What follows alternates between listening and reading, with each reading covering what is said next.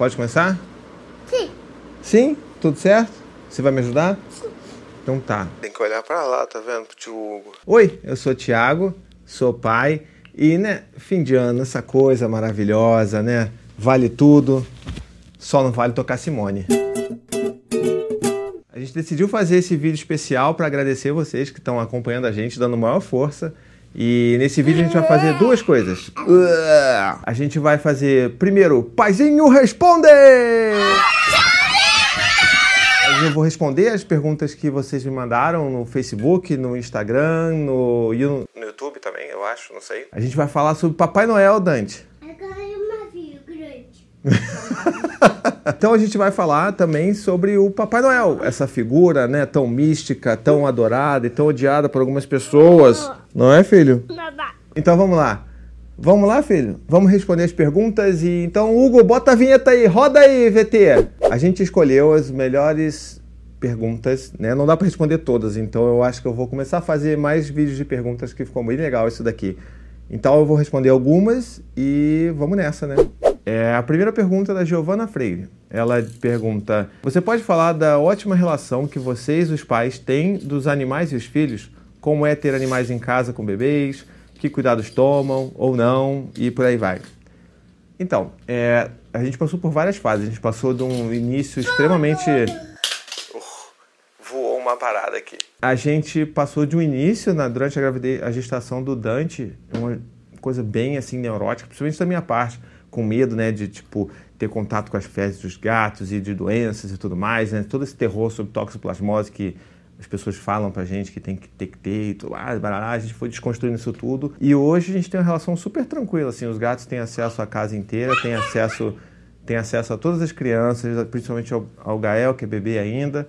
E a gente deixa rolar porque eu acho que essa é a melhor maneira, né, de construir uma relação saudável com os animais, é deixar estarem juntos, eles estarem brincando juntos, eventualmente rola uma puxada de rabo, rola um aperto no pelo de gato, mas é essa que é a vida. Eu acho que é assim que a gente consegue fazer com que eles construam essa relação saudável. Juliana Robin pergunta: Como fazer quando nasce o segundo filho, com pouca diferença de idade do primeiro, e esse ainda dorme junto?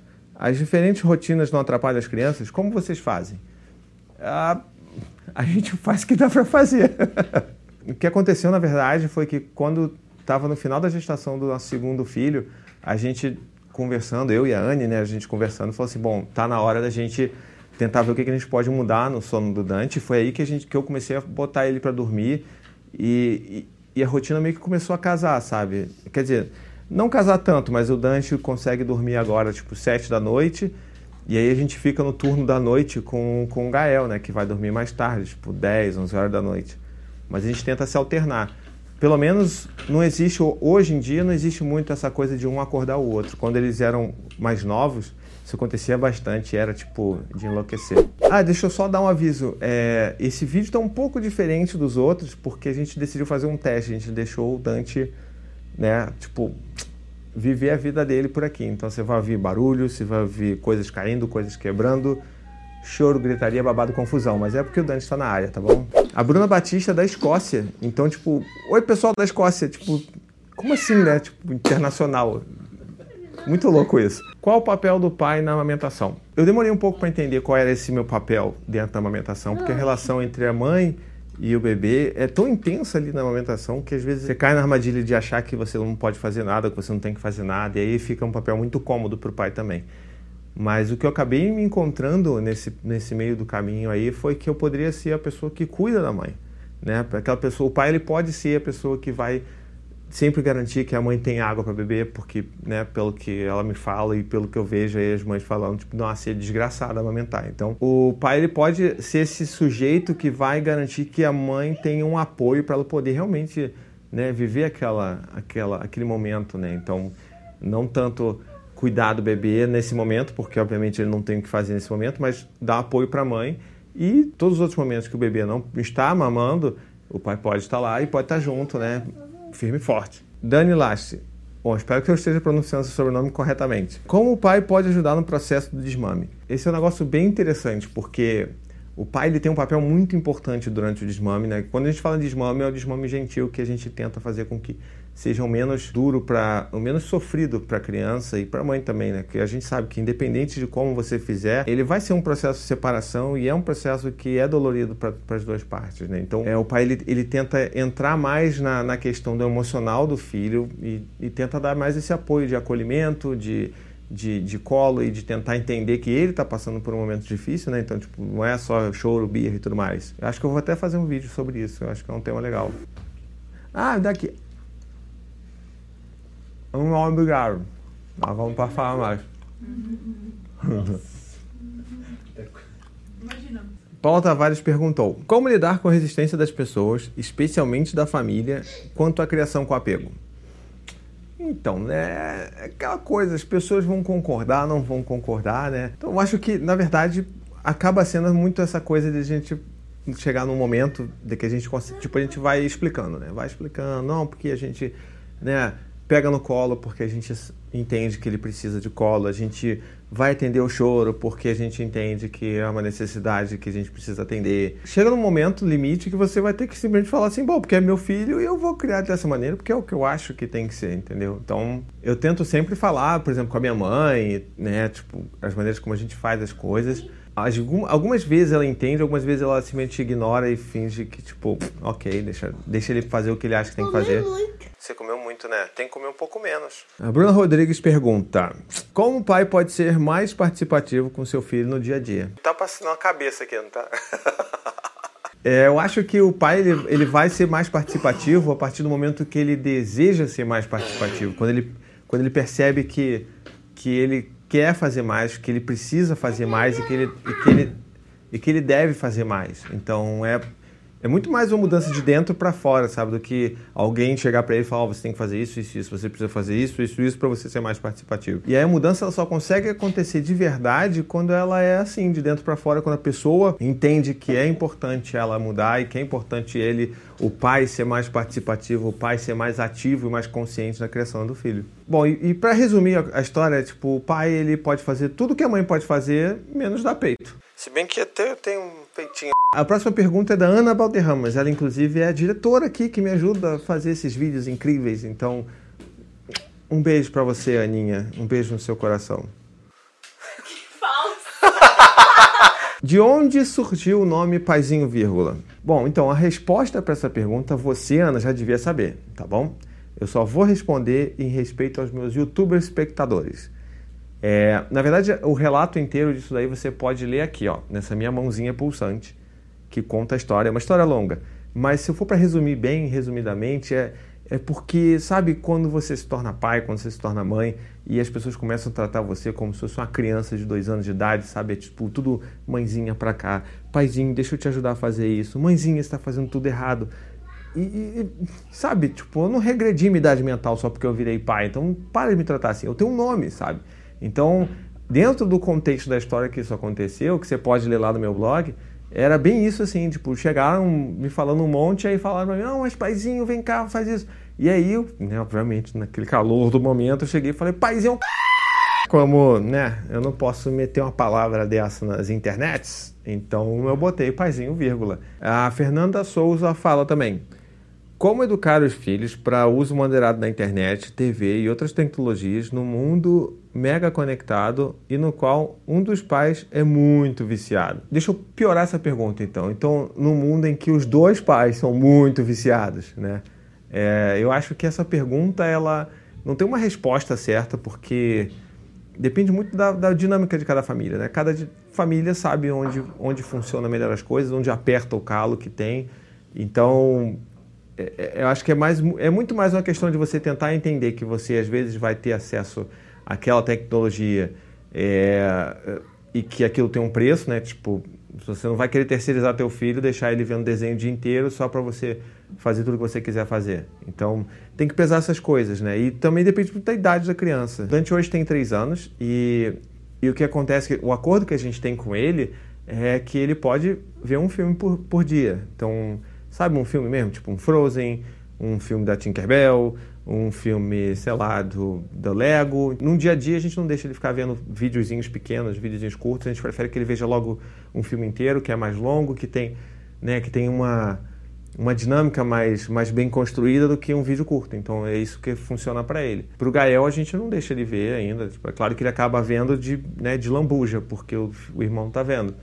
Mas a gente trabalha assim, isso funciona para a gente. Pode ser que para outras famílias não funcione. Tem famílias que não querem que o filho seja exposto a nenhuma tela, então, tipo, tem nem TV em casa.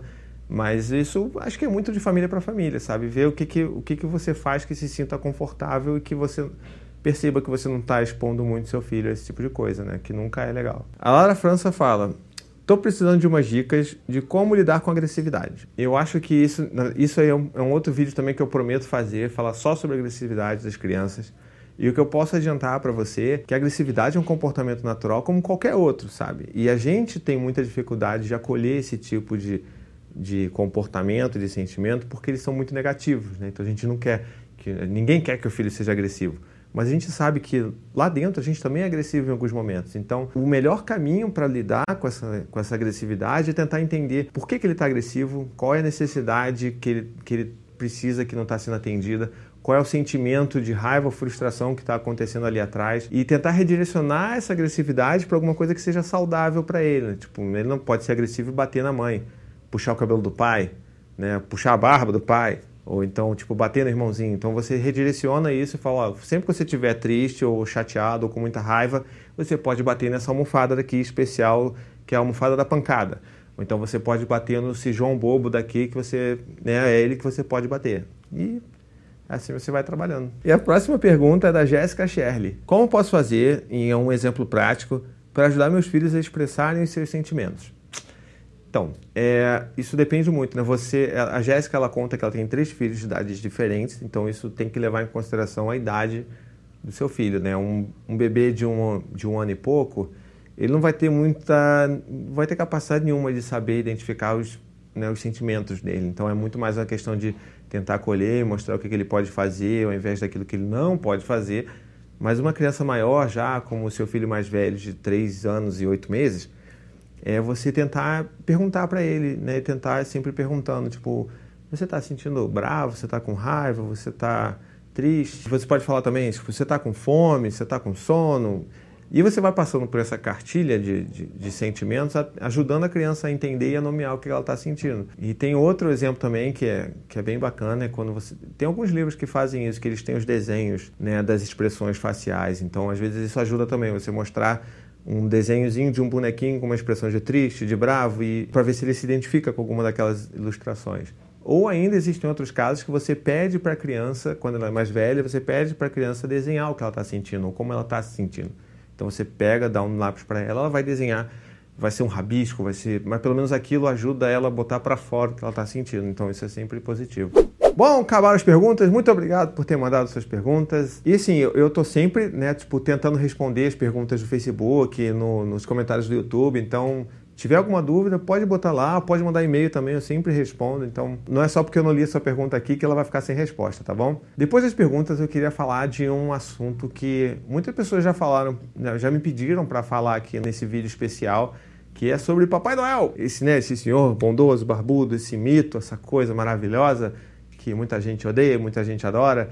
É, e muita gente, na verdade, pergunta pra gente como é que a gente lida com essa coisa do Natal, né? No nosso caso, especificamente, a gente está hoje aprendendo a ressignificar todas essas, essas, essas histórias, todos esses mitos e todas essas tradições. A gente, na verdade, está criando uma tradição nova para nossa família. Então, como aqui a gente, é, nem eu nem a Anne somos, pessoas religiosas, então a gente está tentando construir uma tradição que seja muito verdadeira para a gente, né? E que não seja algo baseado em, né, em consumismo, em dar presentes, em trocar presentes. Então a gente tenta pegar um pouquinho de cada tradição, a gente tenta, a gente montou a nossa árvore pela primeira vez com Dante, foi e foi super especial porque a gente começou a enfeitar a casa e a gente fala muito do mito, né, do da história do Papai Noel, a gente tenta mesclar várias coisas para a gente tentar construir a gente está ainda se encontrando, na verdade. Se eu fosse, se alguém me perguntasse, tipo, o que, que vocês fazem de verdade, eu não posso dizer porque a gente ainda está descobrindo isso, né? Então isso é muito recente para a gente. A gente a gente vem de tradições familiares que que o Natal é sempre conturbado. A gente não queria que o Natal fosse conturbado. A gente não queria que o Natal se resumisse a ficar assistindo Faustão na TV. Pode correr atrás! Pode correr atrás! Então a gente está tentando construir as nossas coisas, a gente está tentando falar com ele sobre o que, que ele quer. Então a gente está incentivando essa, essa magia do Papai Noel, que a gente acha bem bacana. Agora, se tem uma coisa que me irrita bastante nessa época do ano, é que, né, tipo, surgem vários Papais Noéis. Todo shopping tem um. E em todo shopping que você for, você vai ver né, as criancinhas sentando lá no colo, algumas vão felizes na vida, vão conversar com o Papai Noel, vão tirar foto. Uma das coisas que você mais vê é criança chorando no colo do Papai Noel. E você fica tipo, que mensagem está querendo dar para seu filho? Que ele não tem autonomia sobre o próprio corpo, porque tipo, ele não quer ficar no colo daquela pessoa, mas mesmo assim ela fica e ainda vai tirar uma foto para registrar e você vai pegar essa foto e mostrar, olha só ela aqui, é um chorão mesmo. vou botar você sentado no colo de alguém, você chorando, e ainda vou tirar uma foto de você chorando, tipo, para te chamar de bobo depois. Não faz sentido. Então, que seja, sabe, que seja uma coisa mais natural. Né? O Dante já vai hoje em dia conversar com, com o Papai Noel no shopping. E é muito engraçado que ele vai lá, troca uma ideia, a gente nunca sabe o que ele fala, né? Mas ele vai lá trocar uma ideia e sempre vem aquela mulher, tipo, rapidinho, ah, não sei o que, vamos tirar uma foto, 30 reais. Eu assim, pô, 30 reais é. Que foto é essa, né, meu filho? Que foto é essa? Aí, não, eu falo assim, beleza, vamos perguntar pro Dante. Tipo, porque, né, é o Dante que precisa dizer se ele quer tirar uma foto do Papai Noel, não eu. Então a gente sempre pergunta, até hoje ele nunca quis tirar foto com o Papai Noel. E aí, felizmente, porque aí eu não perdi 30 reais numa foto, né? Mas algum dia. mas algum dia ele vai querer tirar foto. Eu vou lá pagar para ele, mas vai ser um momento quando ele quiser tirar uma foto, que ele quiser registrar aquele momento. E não porque eu estou forçando, porque eu acho que ele tem que ter aquilo. Então, sabe, vamos ouvir mais as crianças e querer tirar menos foto para postar no Facebook, né, gente? Inclusive, na última vez que a gente foi, é, isso, cara, é muito tenso viver nessa vida. Porque a última vez que ele foi conversar, ficou lá no Papai Noel, ele nem senta, ele fica ali em pé falando né, no ouvido do Papai Noel, trocou ideia e tal. Aí a gente está olhando de longe, né? Pá, legal, pô, olha só que legal. Ele está vivendo essa magia, então tá tão bonito ver ele vivendo isso, ele se sentindo feliz com isso. Aí depois lá da conversa, né, o Papai Noel pega um saco vermelho pro, pro Dante, o Dante todo feliz, olha para aquilo, a gente, pá, olha só que legal, o Papai Noel vai dar um presente pro meu filho. E aí ele bota a mão lá dentro, vai lá, aquela coisa, aquela bolsa de veludo bonita, né? Bota a mão lá dentro, pá, vai catando, vai catando, depois vai tirando a mão, tirando a mão e sai com um pirulito. Bom, então é isso. É, eu espero que vocês tenham gostado do vídeo.